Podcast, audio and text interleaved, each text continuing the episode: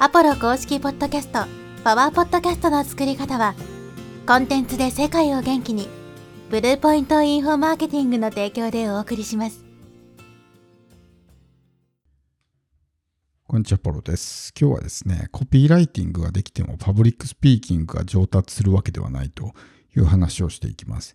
特にですね、まあ、コピーライティング系の教材を売るような発信を見ているとですね、まあ、コピーライティングをマスターすれば、まあ、パブリックスピーキングにもね、そのスキルが使えますよみたいなことがよく言われてるわけですね。要するに、まあ、コピーライティングを身につければ万能なので何にでもね、転用できますよっていう話があるんですけど、ま、確かに構成を考えたりとか原稿を作るっていう点においては、で、コピーライティングのスキルっていうのはすごく生きるんですけど、コピーライティングができたら、じゃあパブリックスピーキングが上手になるかっていうと、それはまた別の話なんですね。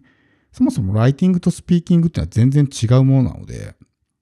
例えばライティングに関して言うと、一文一文をですね、じっくりと時間を考えてかん、ね、えー、書くことができるわけですね。一行書いてなんか違うなって言って消して、またね、書き直してみたいなことを時間をかけながらできるわけですね。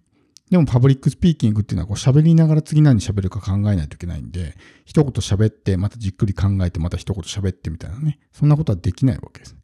そして仮にそういうしっかりとした原稿とかができたとしてもですね、そもそも原稿を読むのが下手くそな人がそれをね、えー、使ったらどうなるかってことですよ。おそらくポッドキャストとかオーディオブックとかね、やったことある人はわかると思うんですけど、原稿を読むっていうこと、例えば声優とかナレーターとか、そういう訓練を受けた人なら別ですけど、まあ素人がですね、原稿を読むと、大抵の場合、棒読みになるんですよ。で、棒読みになると、やっぱり不自然な感情を与えたいとかね、こう自然な印象を与えることができないわけです。その人らしくないみたいなね。なんか作り物感が出てしまうわけですね。だから、この台本読むっていうスキルが上手であれば、そういう台本を作ってね、それを読むだけでもそれなりに聞こえるわけですけど、じゃあ台本が良かったら、そのスピーチとかね、パブリックスピーキングが良くなるのかっていうと、必ずしもそういうわけではないですね。例えば結婚式のスピーチとか政治家のスピーチもそうだと思うんですけど、ただ台本読んでるだけみたいなものっていうのは、まあ心も動かないわけですよ。っていうのは相手の感情が全然こもってないわけだから。で、パブリックスピーキングっていうのは何を喋るかももちろん大事なんですけど、それをどう表現するのかっても大事なわけですね。だからこのトーンとか、どういうトーンで喋ってるのかね。一定のトーンで喋ってるとやっぱり集中力が切れてしまったり飽きてしまったりとかね。要するにエンゲージしなくなったりしますし、やっぱり自分の伝えたい思いとか、まあそういうメッセージ性の強いような内容に関しては自然と熱がこもる。で、その熱が相手に伝わってエンゲージしたりとか相手の心が動いたりとかね、するわけですよね。でもそれって、ね、ただこう文章を書いてコピーライティングでね、こう原稿を作って、いい原稿ができたからじゃあ動くかって、そういうわけじゃないと思うんですよ。だからやっぱり表現っていうところがすごく大事で、だからこそそういうまあ、話家みたいな職業は存在するわけですよね。だからその話家ってある意味表現者でもあるわけなんで、例えば、滑らない話なんていうね、えー、まあ、番組ありますけど、あれって、まあ、トークのエキスパートのね、芸人が喋るから、まあ、普通のエピソードが面白く聞こえるわけであって、あれを一般人が全く同じエピソードをね、喋っても、まあ、彼らほど面白おかしくね、それを表現することってできないと思うんですよ。だからそこはやっぱり表現者の能力みたいなものが必要なわけですね。どんなにその台本とか脚本がいいものだったとしてもですね、表現者の表現のスキルが、まあ、いまいちだったら、やっぱりそのね、十分に発揮することはできないわけです。そのコンテンツの、まあ、良さみたいなもの。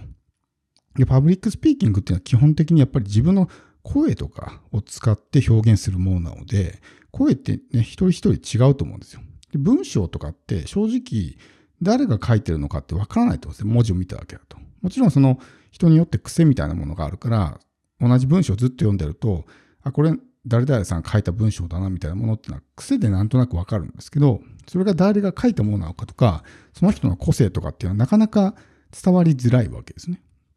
それこそ今 AI がありますけど、そういう文章を見たときに、それが人間が書いたものなのか AI が書いたものなのかって、場合によっては判別ができなかったりね、することもあると思うんです。だけど、このパブリックスピーキングっていうものに関しては、やっぱりその発信者とかね、話す人、スピーチをする人とか、そういった人が自分の声で表現するんで、まあ必然的にこうユニークになっていくわけですね。だからそもそもそのコピーライティングとパブリックスピーキングっていうものは、まあ、全然違うものだっていうふうに考えないと、例えばね、コピーライティングを使って、そう、パブリックスピーキングとかね、まあ、スピーチ、セールストークとかをするときに、まあ、それ、コピーライティングさえ身につければね、あとはその台本通りに読むだけで売れますみたいなことをよく言われているわけですけど、じゃあそれで売れるんだったらね、この世の中にセールスマンなんかいらないわけじゃないですか。台本さえしっかりしていって、それを言われた通りにただ読んだだけで商品が売れるんだったら、営業マンなんかいらないですね。それができないからこそ営業マンっていうのが必要になるわけだし。ね。コピーライティングがね、世界最強のスキルなんだったら、ね、世界に存在するコピーライターみんなお金持ちになってないとおかしいはずですけど、でもコピーライターだけど全然食えてないみたいな人も、まあ、いるわけですね。だから決してコピーライティングってまあ万能ではないし、もちろんすごく役に立つスキルではあるんですけど、それができれば、ね、あたかもこうパブリックスピーキングもうまくいきますみたいなのは、僕はちょっと違うと思うんですね。その原稿の内容とか、要するにコンテンツの部分、まあ、中身ですよね。何を喋るかっていうところに関して言えば、もちろん何もスキルがないよりも、そういったものがある方が当然いいものはね、作れますよね。どういう構成で喋っていけば、まあ要するにその売れるようなね、えー、内容になっていくのかっていうのは、コピーライティングのスキルは生きるのは間違いないんですけど、ただ台本作ってこれね、このまま読んでくださいだけだと、まあ売れないわけですね。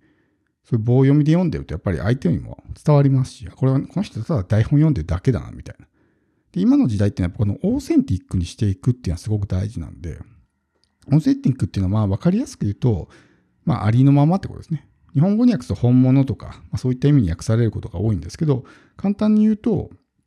まあありのままの自分を表現するってことです。今本当に、まあ、特に YouTube とかですけど、こう作り物感がバリバリに出てるようなコンテンツって多いじゃないですか。はいどうもみたいな感じでこうね、いきなりテンションがすごい高い状態で始まってずっと同じテンションで喋っていてね、テロップが入ってみたいな。ああいうのっていうのはもう見てる側が見慣れてしまったので、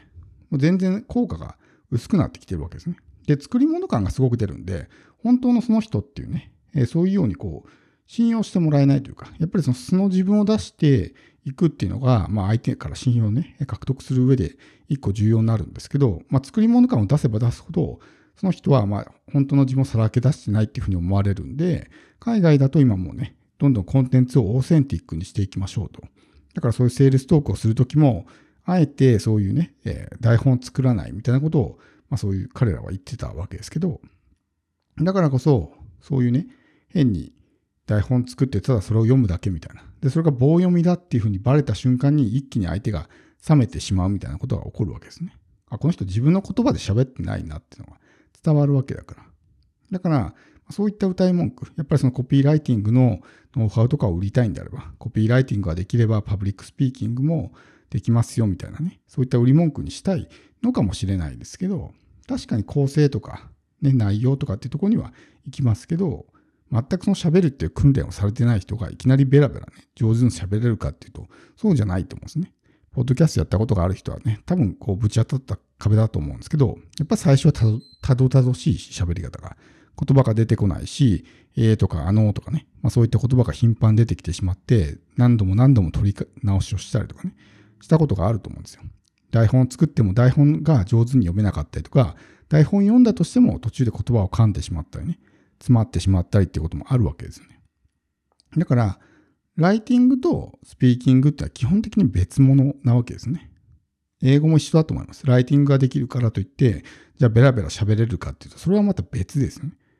書いている内容が一緒でも、特にライこうスピーキングっていうのは英語もそうですけど、瞬時に言葉が出てこないと喋れないので、頭で一時文章を組み立ててみたいなことしてたら、当然会話なんかできないですから。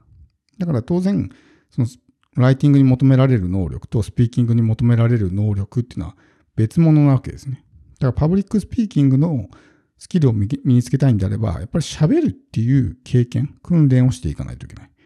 で、インターネットでその訓練をするんであれば、ポッドキャストとかね、まあ、こういう無料の媒体であれば、まあ、自由に好きなだけね、そういった練習ができるので、そういったところでとにかく喋るっていう経験をすることが大事なんじゃないかなと思います。なんかこう、コピーライティング、パブリックスピーキング、一緒のものだみたいな風にね、まあ、捉えてしまう人も中にはいるんじゃないかなと思って今回こういうエピソードを撮ったんですけど、まあ、僕は両方学んでいて、まあ、全然違うもんだなっていうのはね、すごく思ってるんで、